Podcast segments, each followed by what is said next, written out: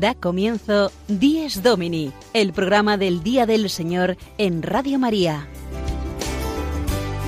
Un espacio dirigido por el Padre Mario Ortega y su equipo de colaboradores. Un tiempo para compartir la alegría del discípulo de Cristo que celebra la resurrección de su Señor.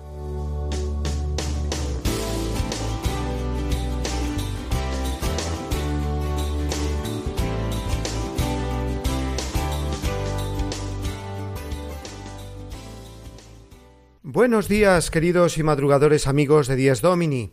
Una semana más aquí nos tenéis para compartir con vosotros este recién estrenado Día del Señor, hoy octavo domingo del tiempo ordinario.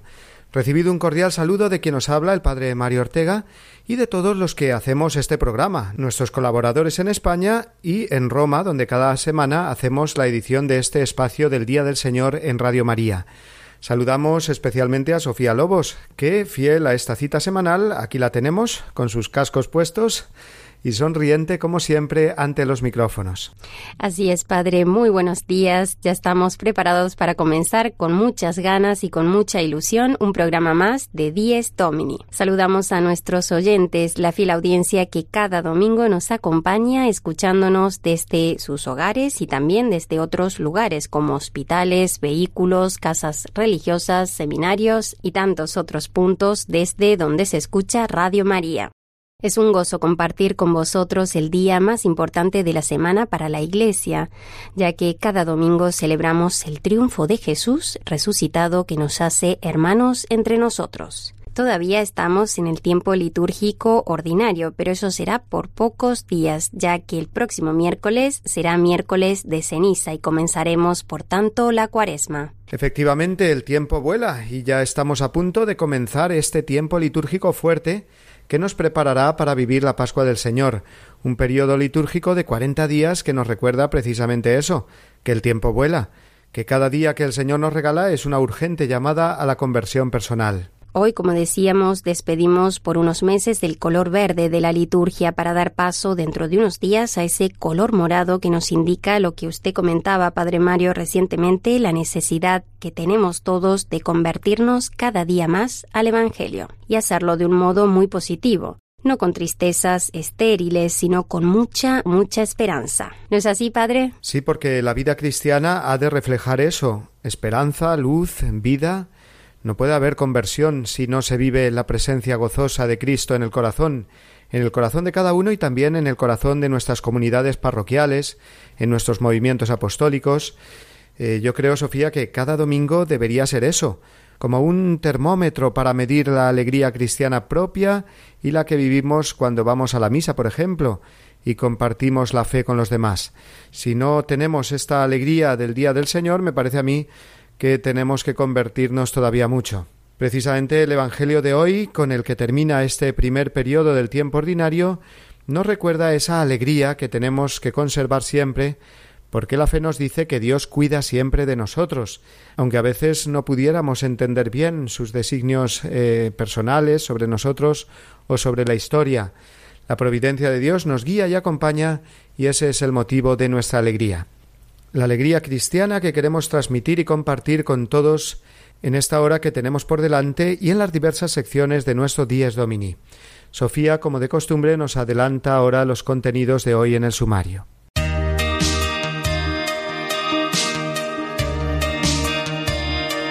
En este octavo domingo del tiempo ordinario, nuestro programa comenzará con la reflexión editorial del Padre Mario para dar paso después a la actualidad desde Roma, hoy presentada por el Padre Rolando Montes de Oca, que nos hablará de un interesante curso de formación sacerdotal celebrado en la ciudad eterna estos días. Seguidamente el padre Juan Miguel Ferrer, en su sección litúrgica, continuará con sus jugosos comentarios sobre las partes de la misa que nos ayudan a vivir mejor la celebración dominical. A continuación, el padre Jorge González Guadalix desde su parroquia nos hablará de un modo muy práctico y directo de la necesidad que tenemos todos de la gracia de Dios.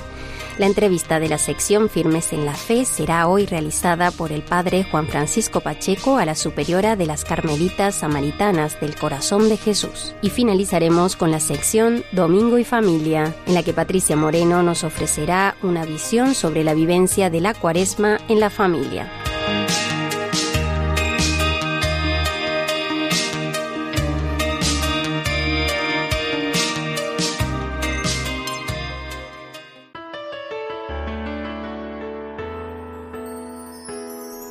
A punto de interrumpir el tiempo ordinario por el comienzo de la cuaresma, hoy la Iglesia nos regala un precioso Evangelio en la misa dominical. No andéis agobiados por la vida. ¿Quién de vosotros, a fuerza de agobiarse, podrá añadir una hora al tiempo de su vida?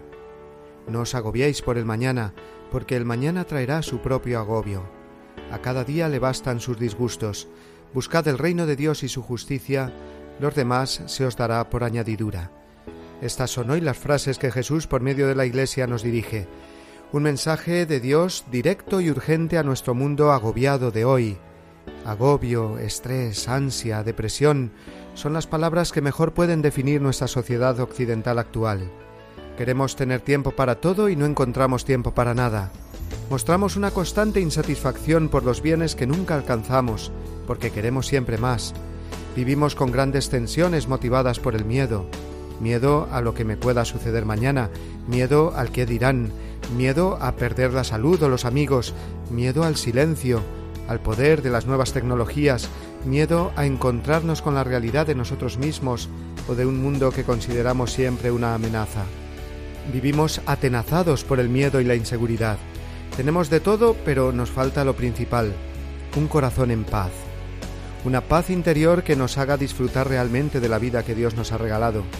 Nos falta, porque no la buscamos con humildad, la paz que cada día Dios nos sigue ofreciendo por medio de su palabra y de tantos signos de los tiempos que nos invitan a darnos más a los demás, a salir de nosotros mismos para encontrarnos con el otro y con nosotros mismos. No andéis agobiados, nos dice Jesús. Dios realmente cuida de nosotros aunque muchas veces no lo sintamos o no lo entendamos. Su amor misericordioso es también providencial. Su misericordia cura nuestro pasado y su providencia nos asegura un futuro en paz. La paz os dejo, mi paz os doy, no como la da el mundo, aclara Jesús. El camino para salir de nuestros agobios y de nuestros miedos existe. La puerta está abierta ante nosotros. Dios nos la abre. Dios amigo, cercano y providente. Dios tan amigo y tan cercano que es uno de nosotros, Dios hecho hombre, Jesús de Nazaret. El camino hacia la paz interior se llama oración, caridad al prójimo. Se llama también misa dominical. Se llama igualmente confesión frecuente. Solo falta empezar a recorrerlo o continuar haciéndolo. El camino hacia la paz interior está abierto desde el momento que hoy escuchamos Vuestro Padre Celestial, que hace crecer las plantas y cuida a los animales, ¿no hará mucho más por vosotros que valéis más que ellos?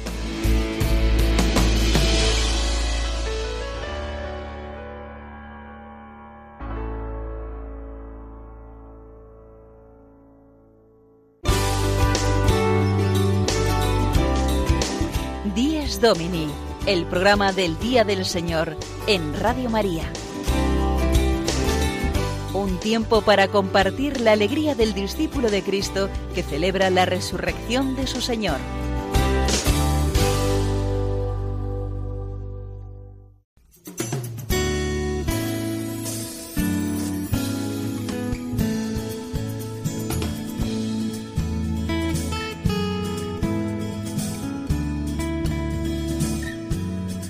Iglesia desde Roma, la noticia semanal desde la ciudad eterna.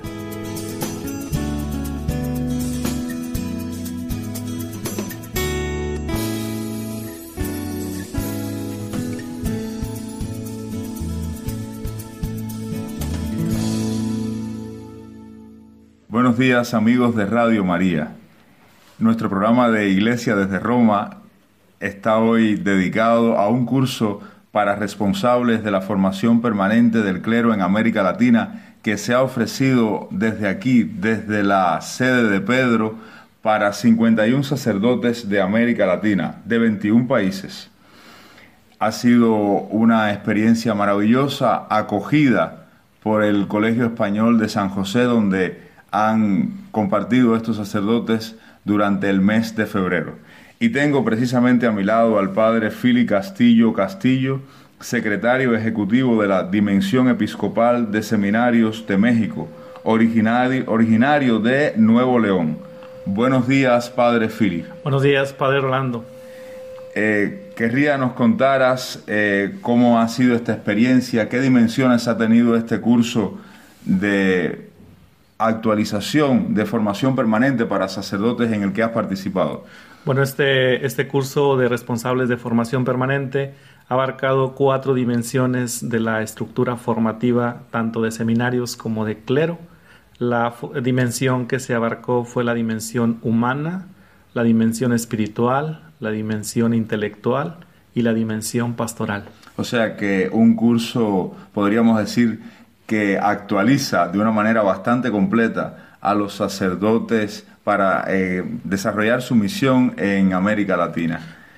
Eh, así es, la integralidad de estas cuatro dimensiones tiene como hilo conductor precisamente el espíritu misionero, cosa que el Papa Francisco dentro de su magisterio nos ha estado insistiendo de, ir a la periferia, de ir a los más alejados y este curso es para beneficio y preparación tanto de los futuros sacerdotes como en la actualización de los que ya ejercen el ministerio y mientras estaban presentes aquí en el Colegio Español de San José, eh, recibieron, he conocido que recibieron clases, que tuvieron la oportunidad de participar en retiros y de desarrollar otras actividades. ¿Nos cuentas un poco?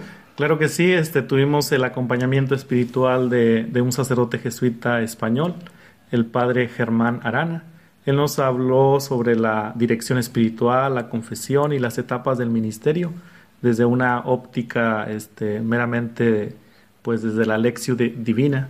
Desde ahí fue el retiro que nos dirigió el padre Germán Arana. Y estando en Roma, eh, la cercanía con la persona del Santo Padre, pues siempre es una oportunidad que se aprovecha también para enriquecer el espíritu. El Papa es alguien que ha dicho más de una vez que le gusta mucho ser cura. ¿Has tenido la ocasión en este mes de encontrar al Papa, de verlo? ¿Qué ha significado para ti? Claro que sí, este domingo precisamente el día de la cátedra de San Pedro tuvimos el encuentro pues de todo el, conjunto, el equipo de tanto del que organizaba el curso como los participantes eh, frente a la plaza de en la plaza de San Pedro. Ahí tuvimos este el encuentro con el Santo Padre un encuentro muy cercano, muy sensible. Tuvimos la gracia y la bendición de, saludarlo personalmente. Un detalle que, nos sensibilizó a los sacerdotes latinoamericanos precisamente es la, sensibilidad y la cercanía que tiene para los sacerdotes, esa alegría que lo caracteriza y, sobre todo ese espíritu de, pues de, también de un latinoamericano. Philly, eh, te vas fortalecido para México. Eh, ¿qué piensas dentro de tu misión en la, al servicio de la Iglesia Mexicana y precisamente eh, al servicio de los seminarios? Eh, ¿Cuál tú piensas que sea el mayor aporte que te ha dejado este mes en Roma, en el Colegio Español, cerca del Papa, cerca también de lo que es la esencia de tu vocación, de tu ministerio? ¿Cuál tú piensas que sea el mayor aporte que tú te llevas para ofrecer al pueblo mexicano? La primera experiencia que he recibido de este curso es ver la universalidad de la iglesia y sobre todo la panorámica general de un sacerdocio que participa de una pues de una cultura propia latinoamericana y que esa cultura este, te abre horizontes también para sensibilizar a los futuros sacerdotes. Actualmente ahorita en México este, recibimos también diferentes cursos de capacitación para los que preparan a los sacerdotes. Esta riqueza de este curso nos abre una panorámica latinoamericana y también nos sensibiliza para preparar los futuros sacerdotes del pueblo de Dios. Muchas gracias, Padre Philip, por haber estado con nosotros, por haber sido hoy nuestro huésped. Muy buenos días para todos ustedes, queridos amigos de Radio María, y hasta otro domingo.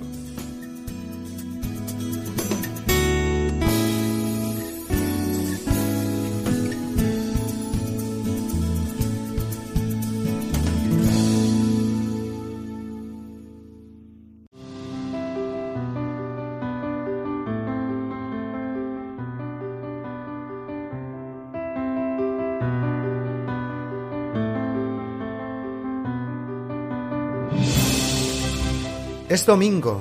Una luz nueva resucita la mañana con su mirada inocente, llena de gozo y de gracia. Es domingo, la alegría del mensaje de la Pascua es la noticia que llega siempre y que nunca se gasta. Es domingo, la pureza no solo a la tierra baña que ha penetrado en la vida por las ventanas del alma. Es domingo, la presencia de Cristo llena la casa, la iglesia, misterio y fiesta, por Él y en Él convocada. Es domingo, este es el día que hizo el Señor, es la Pascua, día de la creación nueva y siempre renovada.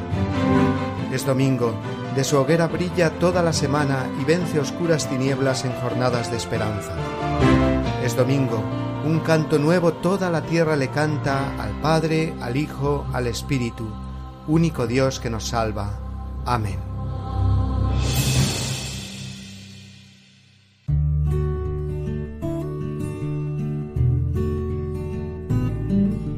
La participación en la celebración común de la Eucaristía Dominical es un testimonio de pertenencia y fidelidad a Cristo y a su Iglesia.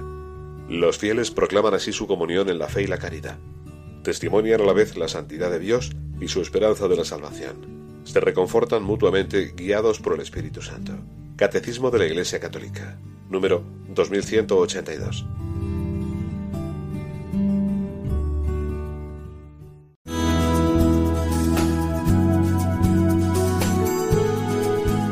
Vivamos mejor nuestra misa dominical, una sección a cargo del Padre Juan Miguel Ferrer.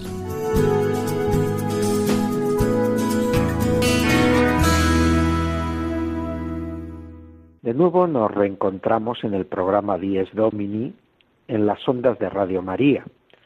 Soy Juan Miguel Ferrer y me toca comentar con vosotros la celebración de la Santa Misa que vamos desgranando paso a paso si el pasado domingo estábamos contemplando las actitudes corporales que la Asamblea adopta, hoy vamos a fijarnos en las actitudes espirituales que acompañan a las palabras que a lo largo de la plegaria eucarística el sacerdote y los fieles pronuncian.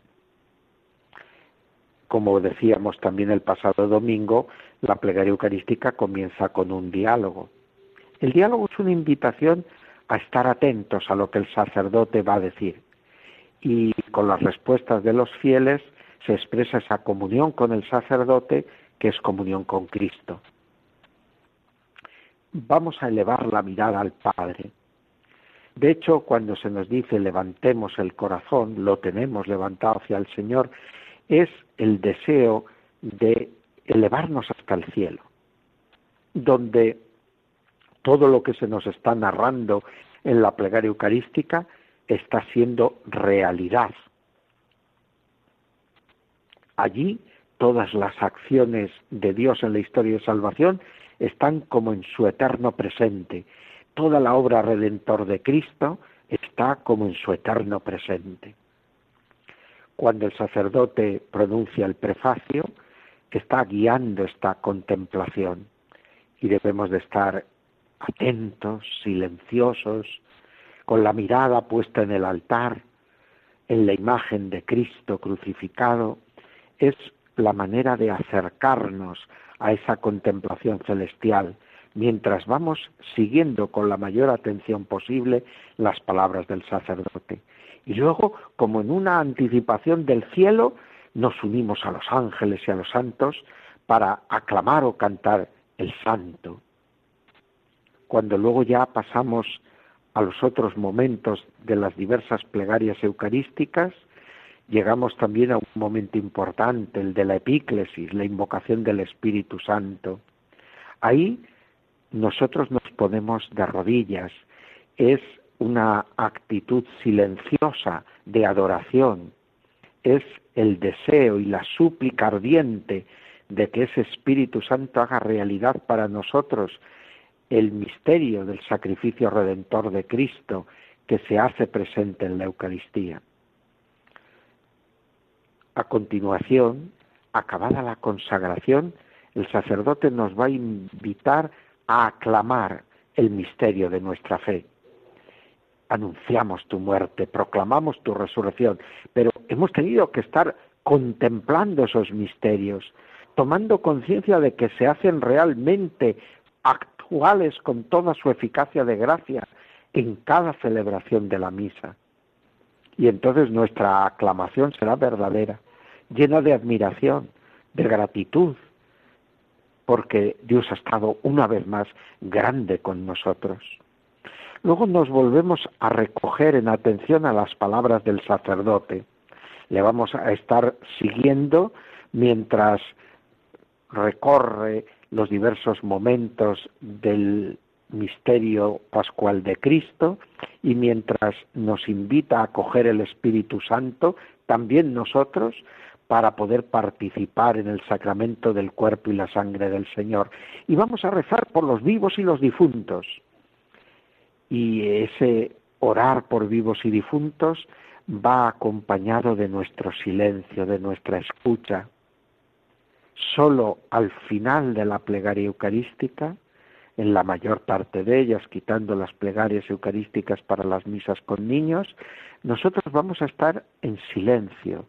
Responderemos con un amén rotundo a la doxología final, a la alabanza, por Cristo, con Él y en Él, a ti Dios Padre Omnipotente, en la unidad del Espíritu Santo, todo honor y toda gloria, doxa, gloria, doxología y ese amén final es como un sentimiento en el que nuestra mente y nuestro corazón se ponen totalmente al servicio de esa alabanza y glorificación de Dios. Pero ¿sabéis cuál es nuestra mejor alabanza y glorificación de Dios? Haber acogido toda esa gracia y toda esa oración que la Iglesia ha estado realizando por boca del sacerdote en nombre de Cristo al Padre.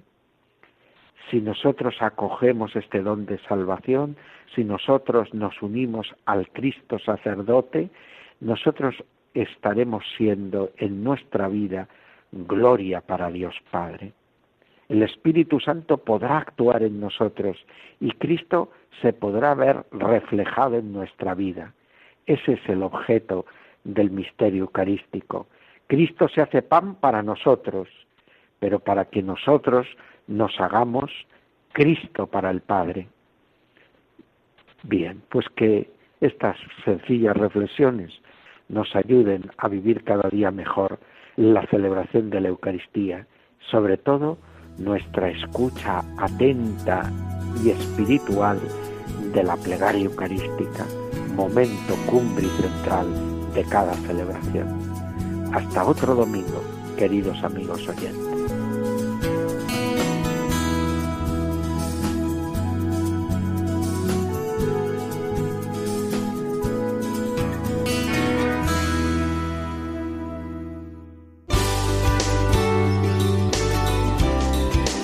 Díez Domini, el programa del Día del Señor en Radio María.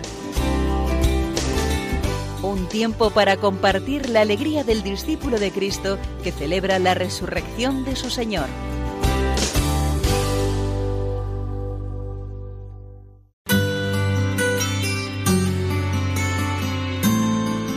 El domingo desde mi parroquia, la reflexión semanal del Padre Jorge González Guadalix.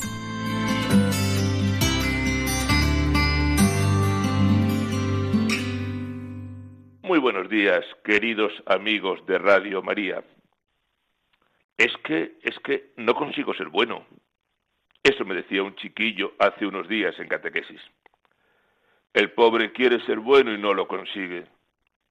Como ejemplo, y casi se me salta la risa, reconocía que se enfadó tanto, tanto con un amigo que le dio aposta una patada a la pelota y se la coló en un tejado. Pero él no quería ser así. Le pregunté, ¿rezas mucho? Cuando me acuerdo, y vienes a misa los domingos, a veces ahí estaba el problema del pobre muchacho. Quería ser bueno por su cuenta. Y lo de ser bueno no es cosa de uno solo, sino de dos. Imposible llegar a ser santos, perfectos, si no es con la ayuda de la gracia de Dios. Lo mismo me ocurrió comentando el Evangelio de hace unos días con el grupo de mayores de la parroquia, Vida Ascendente. Mire, padre, es que somos mayores y no hay quien nos cambie. Así que lo de ser perfectos nosotros no podemos. Me da que estamos intentando ser perfectos, vivir como buenos cristianos, simplemente a base de voluntarismo, es decir, a base de proponerlo y mucha fuerza de voluntad. Pero las cosas no son así. El que quiera llegar a santo con sus propios medios, sepa que está abocado al más estrepitoso de los fracasos. ¿Cuántas veces en confesión me encuentro con gente que me dice que siempre se acusa de lo mismo, que no evoluciona en su vida de fe. Personas desalentadas, a punto de tirar la toalla, que se sienten incapaces de avanzar en su vida cristiana. Y de nuevo mi pregunta, ¿rezas? ¿Celebras los sacramentos? ¿Te confiesas? ¿Comulgas? Es que ahí está la clave del asunto. Padre, a veces me dicen, si yo rezo, si acudo a misa, si celebro los sacramentos, pues algo falla. O rezamos poco, o no lo hacemos bien, pero algo falla. Me da igual el niño que coló la pelota en el tejado, la abuela que sigue con sus imperfecciones y la lengua desatada, el padre de familia con problemas de relación con sus compañeros de trabajo, la madre que pierde los nervios, los jóvenes con dificultades por mantener su vida de pureza, o el sacerdote falto de buen espíritu. Me da igual. Todos tenemos el mismo problema. Una vida espiritual de relación con Dios, descuidada, anodina, rutinaria, poco cultivada y claro, así es que no hay forma. Quizá por eso cada vez más cuando confieso Pongo de penitencia acercarse a la capilla de adoración perpetua y estar con el Señor sin prisas, con Él, pidiendo perdón y gracia para seguir adelante. Es la gracia de Dios la que tiene que venir en socorro de nuestras debilidades y transformar nuestro corazón de piedra en un corazón lleno de amor a Dios y a los hermanos. Si flojeamos, si no hay forma de avanzar, si nos sentimos abatidos y desanimados, la cosa es clara. Rezamos poco, rezamos mal. No se trata de perder el ánimo, sino de identificar el problema y poner soluciones. Dios nos quiere santos, Dios nos da los medios para llegar a ello. Es momento de rezar, de pedir, de acercarnos a los sacramentos el resto lo pondrá él. Feliz domingo amigos y hasta la semana que viene, si Dios quiere.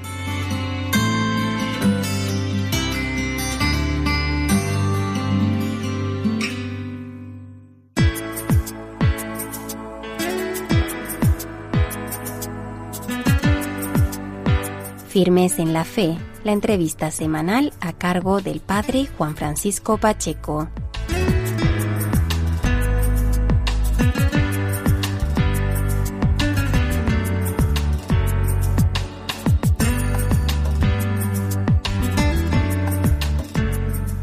Buenos días amigos de Radio María. Estamos en el octavo domingo del tiempo ordinario. Estamos en el último domingo de febrero y estamos también a las puertas de la cuaresma. Si Dios quiere, el próximo miércoles, día 1 de marzo, comenzará este tiempo tan rico en gracia que es la cuaresma. Por esta razón queremos que la entrevista de este domingo se centre en ayudarnos a vivir el sentido de la cuaresma, ayudarnos a vivir concretamente un sentido muy concreto que tiene la cuaresma, que es el sentido de la reparación. Y por este motivo nos hemos trasladado a través del teléfono hasta Asturias, hasta la diócesis de Oviedo, hasta Dios, que es un lugar de peregrinos, ¿no? Un lugar donde los peregrinos tienen su parada eh, en ese caminar hacia Santiago.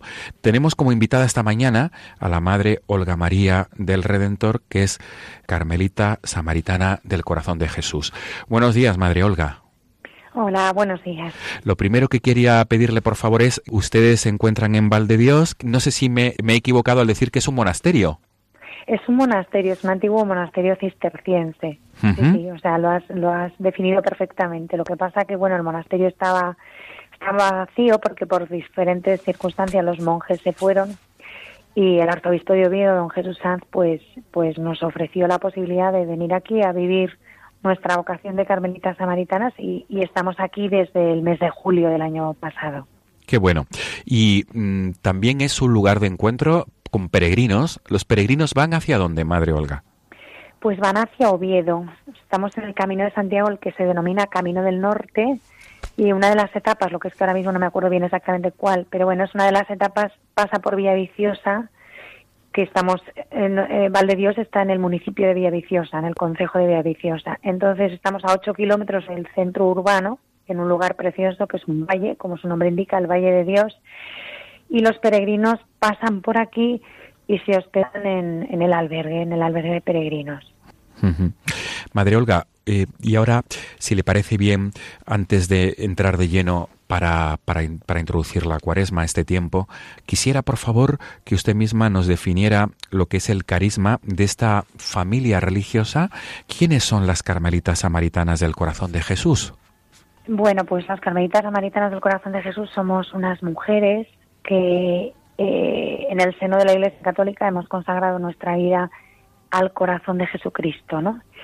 Y lo hemos consagrado de, de una manera clara, con un matiz propio, somos hijas de Santa Teresa, pero con un matiz propio, porque dentro de nuestra vida contemplativa, de nuestra vida de oración, eh, lo más significativo de este carisma es gritar, ¿no? Gritar al mundo una verdad que hoy está muy silenciada y creemos que es la más urgente hoy día, que es que se sepan amados, ¿no? Que las personas se sepan amadas por Dios.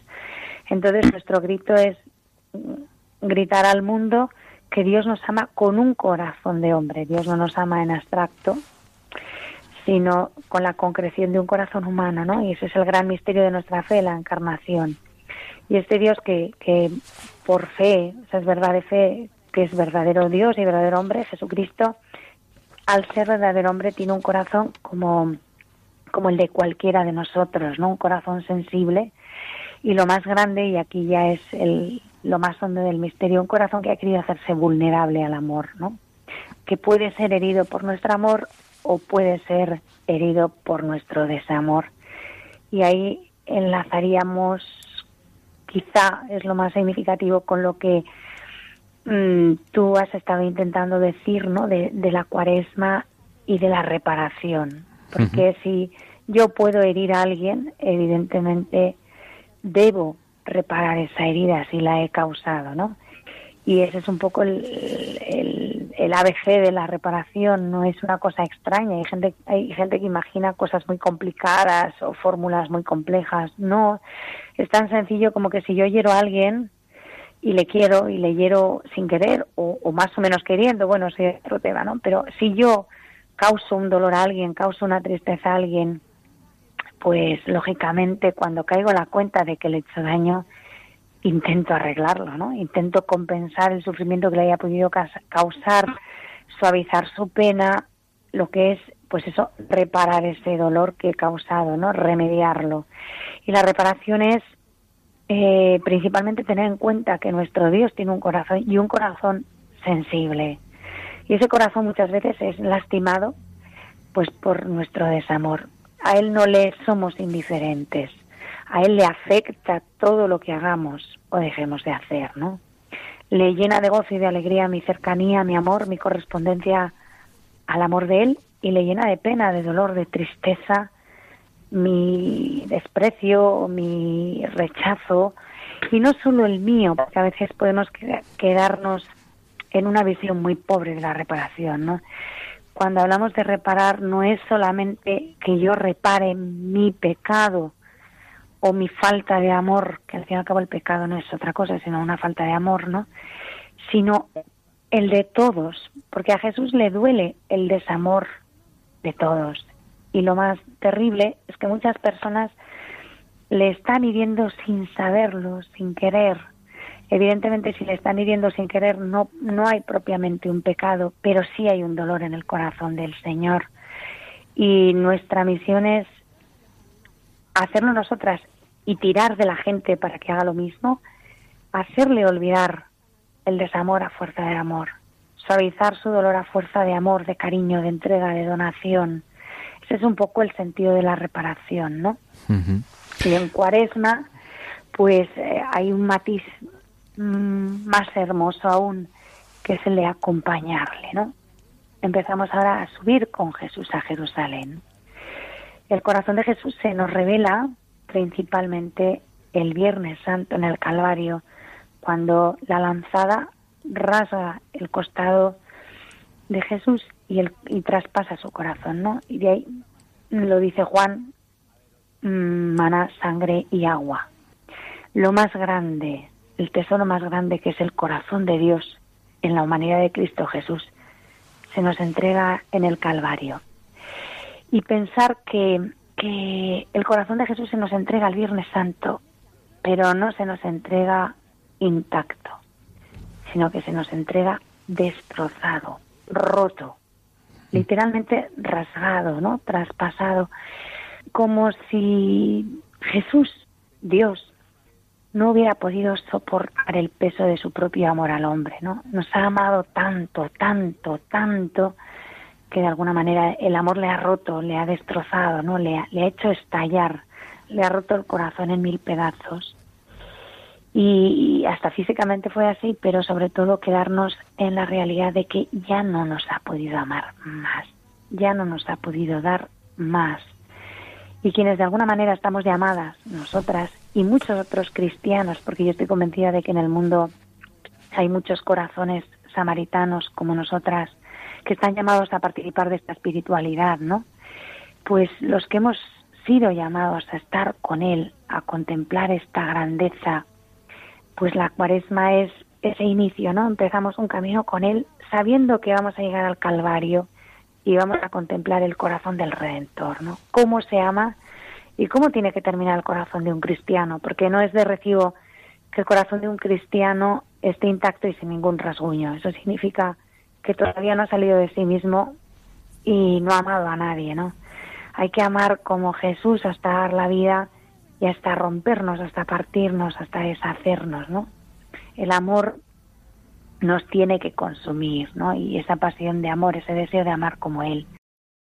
Pero el, el que la cuaresma tenga ese matiz de pasión, de misterio, de dolor, no significa para nada que tenga que tener un matiz de tristeza, ¿no? Sino de profunda hondura y sobre todo de profunda comunión con el corazón de Jesús. ¿Qué tiene Jesús en su corazón en esos días previos a su pasión, cuando Él está yendo hacia Jerusalén y es consciente de, cuál es el camino que está pisando y hacia dónde se dirige, ¿no? Él sabe que se aproxima su hora y, y, de lo que se trata es de que vamos con Él y en la comunión, en la medida de lo posible, en comunión, en sintonía profunda con los sentimientos de, de su corazón, ¿no? Es un tiempo de privilegio precioso que, que, yo creo que no tenemos que desaprovechar.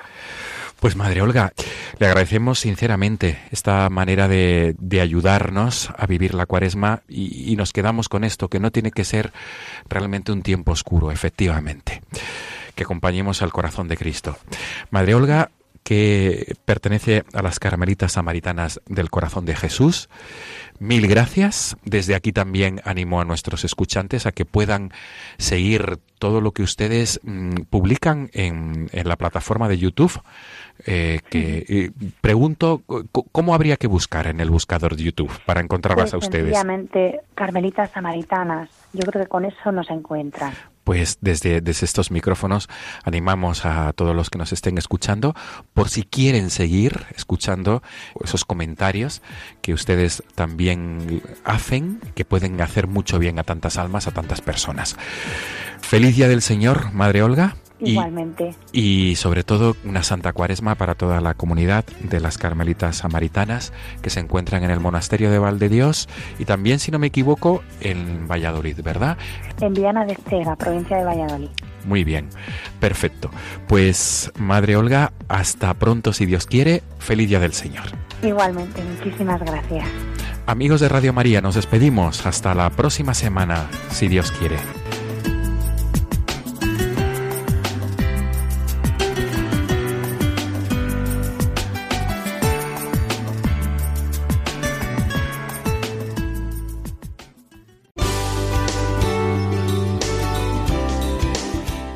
Domini, el programa del Día del Señor en Radio María. Un tiempo para compartir la alegría del discípulo de Cristo que celebra la resurrección de su Señor.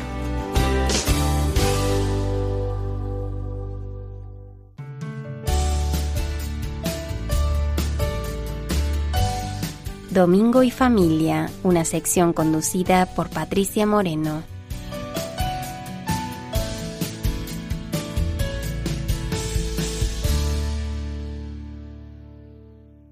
El próximo miércoles 1 de marzo comienza la Cuaresma, el tiempo previo a la pasión, muerte y resurrección de Jesús. A veces no tenemos muy claro cuándo comienza ese periodo y cuándo termina, así que para que todo el mundo lo tenga claro, la Cuaresma comienza el miércoles de ceniza, en este caso 1 de marzo, próximo miércoles, y termina el jueves santo, en, en este año el 13 de abril, día que da comienzo la pasión de Jesús. Ante los hechos históricos relevantes de la vida de Jesús, la Iglesia establece un periodo previo de reflexión ante lo que va a ocurrir. Para que no nos perdamos detalle, más bien. En Navidad tenemos el Adviento, que son las cuatro semanas previas al nacimiento de Jesús. Y ahora, en Semana Santa, tenemos la Cuaresma, los 40 días previos a la pasión, muerte y resurrección de Jesús. ¿Por qué son 40? El número 40 en la Biblia se atribuye a verdaderas transformaciones. Podríamos decir que es el tiempo necesario para obtener algo importante. Por ejemplo, el diluvio purificó la tierra en 40 días, días en los que la vida de Noé fue transformada. Moisés caminó con el pueblo de Israel durante 40 años y además pasó 40 días en el monte Sinaí antes de recibir los diez mandamientos. La ciudad completa de Nínive fue transformada cuando Dios les dio a los ciudadanos 40 días para arrepentirse.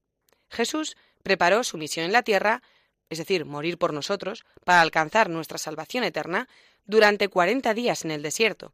Y es más, tras su resurrección, estuvo durante 40 días apareciéndose a sus discípulos antes de ascender a los cielos, un periodo de transformación que les preparó para la venida del Espíritu Santo y su posterior evangelización, por lo que parece que los 40 días son, como decíamos, un periodo de reflexión intensa para el cristiano. Por lo tanto, este próximo miércoles comienza nuestro periodo de transformación y el de nuestras familias, claro. ¿Cómo lo hacemos? Teniendo claras cuatro palabras. Reflexión, conversión, oración y solidaridad. Estas son las cuatro palabras que vertebran la cuaresma y que van acompañadas de gestos concretos que podemos y debemos hacer en familia. Algunos de estos gestos son los siguientes. El ayuno, el miércoles de ceniza y el viernes santo son días de ayuno y abstinencia. El ayuno consiste en hacer una sola comida fuerte al día y la abstinencia en no comer carne. La abstinencia es obligatoria a partir de los 14 años y el ayuno a partir de los 18 hasta los 59 años. Además, durante todos los viernes de cuaresma se cumple con la abstinencia, es decir, que a partir de la semana que viene ningún viernes prepararemos ni pollo al cilindrón, ni solomillo de cerdo en salsa o similar. Es importante que esto en casa lo, lo llevemos a rajatabla y que haya un cumpleaños, una celebración, no importa el qué, sigamos manteniéndonos fieles a este ayuno propio de la Semana Santa. ¿Por qué hacemos esto? Pues porque con nuestro sacrificio acompañamos a Jesús en esos 40 días de ayuno absoluto en el desierto. Él no comió ni bebió nada para prepararse para su pasión y muerte, una pasión y muerte que no se merece que nos regala para poder volver a Dios tras el pecado original. Nuestro sacrificio sirve no solo para acompañarle, también para agradecerle su gran y verdadero sacrificio y para asumir el dolor que nuestros pecados le van a provocar. Por lo tanto, qué menos que aunque haya un cumpleaños o una comida familiar, si cae en viernes, nos aguantemos las ganas de la carne y comamos pescado, pasta o cualquier otra cosa. Siguiendo con el mismo enfoque con el que tratábamos el tema del ayuno nos podemos proponer hacer algún otro sacrificio de modo voluntario. Por ejemplo, eliminar el dulce, el chocolate de nuestras comidas durante estos 40 días, levantarnos sin remolonear en la cama en el momento en el que suena el despertador y no cinco minutos después, limpiar los zapatos al final del día, dejar de fumar. Bueno, pues una serie de cosas que nos hacen recordar durante la cuaresma qué es lo que estamos viviendo. La oración es otro de los pilares de la Semana Santa, porque a través de ella nos comunicamos con el Señor. Así que podemos proponernos rezar todos los días el rosario en familia, que cada uno lleve un misterio y exponga las intenciones por las que se reza. Y ya sería la repera si evitásemos hacer nada durante los 15 minutos que se tarda en rezar un rosario, para poder contemplar bien cada misterio y meditar sobre él. El Via Crucis es una de las oraciones más vinculadas a la pasión y que es bueno practicar en Cuaresma. Es una oración amena para los más pequeños, porque se sientan y se levantan con cada estación, y de nuevo podemos dejarles que se vayan turnando para rezar las 14 estaciones. Además, con el, con Via Crucis vamos haciéndonos la idea de lo que va a sufrir Jesús durante su pasión, lo que nos ayudará a sacrificarnos más, a quejarnos menos y a pensar más en el otro. Otra cosa importante durante la cuaresma es meditar y reflexionar sobre la humildad que Jesús demuestra.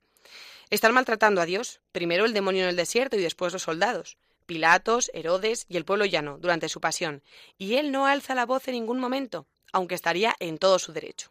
A nosotros nos falta tiempo para gritarle al conductor de al lado en cuanto comete una infracción. En la familia es importante educar en humildad, y la cuaresma es buen momento también para reforzar este punto. Escuchemos al sacerdote Manuel Horta en una conferencia que impartió acerca de la familia en el último Congreso de Católicos y Vida Pública.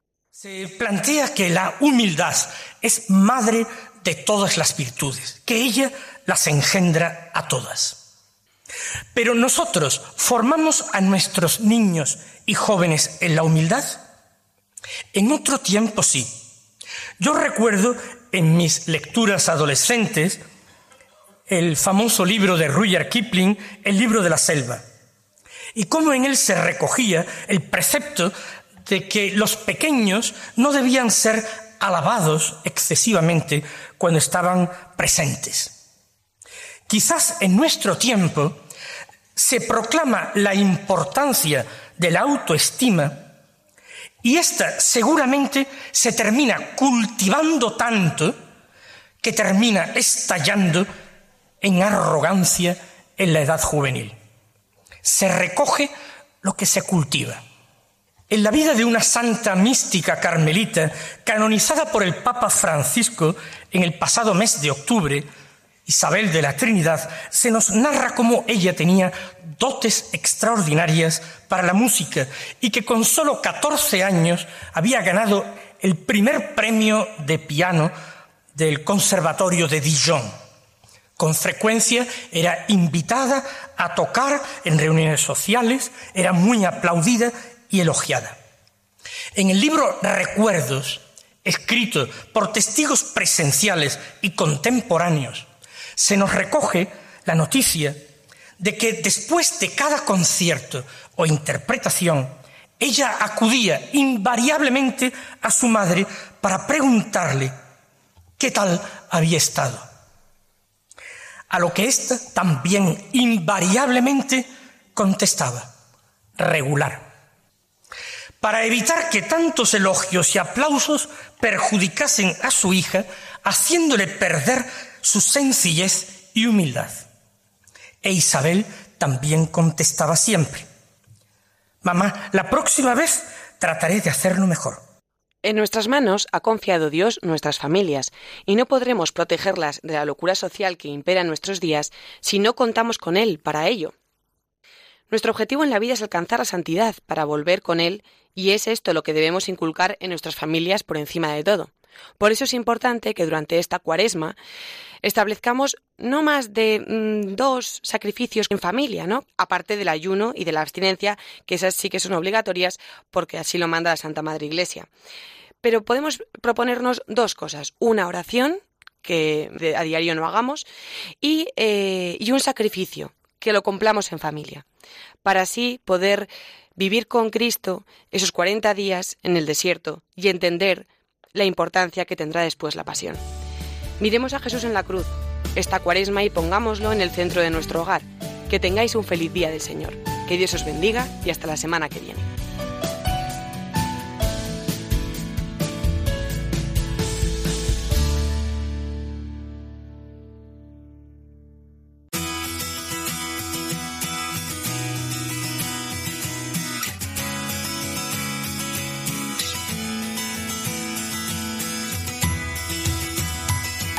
Así como el que no quiere la cosa, amigos, estamos llegando ya al final de nuestro programa de hoy. Ha sido un placer, como cada semana, compartir con vosotros estos primeros eh, momentos del domingo. Así es, Padre, una gran alegría y un gran placer poder empezar cada domingo, Día del Señor, acompañados por nuestros queridísimos oyentes. Ojalá que el contenido de nuestras secciones de hoy les haya gustado y les ayude a fortalecer cada día su fe. Aprovechamos para agradecer las sugerencias que nos llegan a través del correo electrónico del programa o también a través de los mensajes en Facebook, que nos permiten cada semana preparar el programa con más ilusión y también sentir que forma parte de todos. Diez Domini es posible gracias a un buen trabajo en equipo. Por un lado, el equipo de Roma, aquí con el Padre Mario, por otro, el gran equipo que tenemos en España con nuestros colaboradores de cada Y todo ello sin olvidar a quienes nos escuchan por internet desde tantos lugares del mundo, sobre todo en Sudamérica y en Estados Unidos. Todos, digo, somos protagonistas al final en este programa del Día del Señor. Sí, ya llevamos cinco meses con vosotros cada domingo desde que comenzamos esta nueva etapa en el programa Dies Domini y queremos agradeceros eh, vuestra fidelidad y amistad, queridos radioyentes. Os recordamos la dirección del correo electrónico diesdomini@radiomaria.es y la web eh, www.radiomaria.es donde podréis encontrar y bajaros nuestros programas en el apartado de los podcasts. También en Facebook, como nos ha recordado Sofía, tecleando Dies Domini Radio María. Pues tenemos una cita pendiente el domingo que viene. Nos volveremos a encontrar a la misma hora y estaremos en el tiempo de Cuaresma, si Dios quiere. A ver si la ceniza que recibiremos este miércoles no se queda solo en una anécdota o en una simple tradición que cumplimos cada año, sino que sea un signo de verdadera conversión. Nos despedimos ya, amigos, deseándoos un feliz día del Señor. Recibid una bendición enorme y el deseo de que paséis una muy buena semana. Pues con esta alegría que nace de la fe que compartimos, nos despedimos por ahora, los esperamos de nuevo el domingo que viene y feliz día del Señor para todos.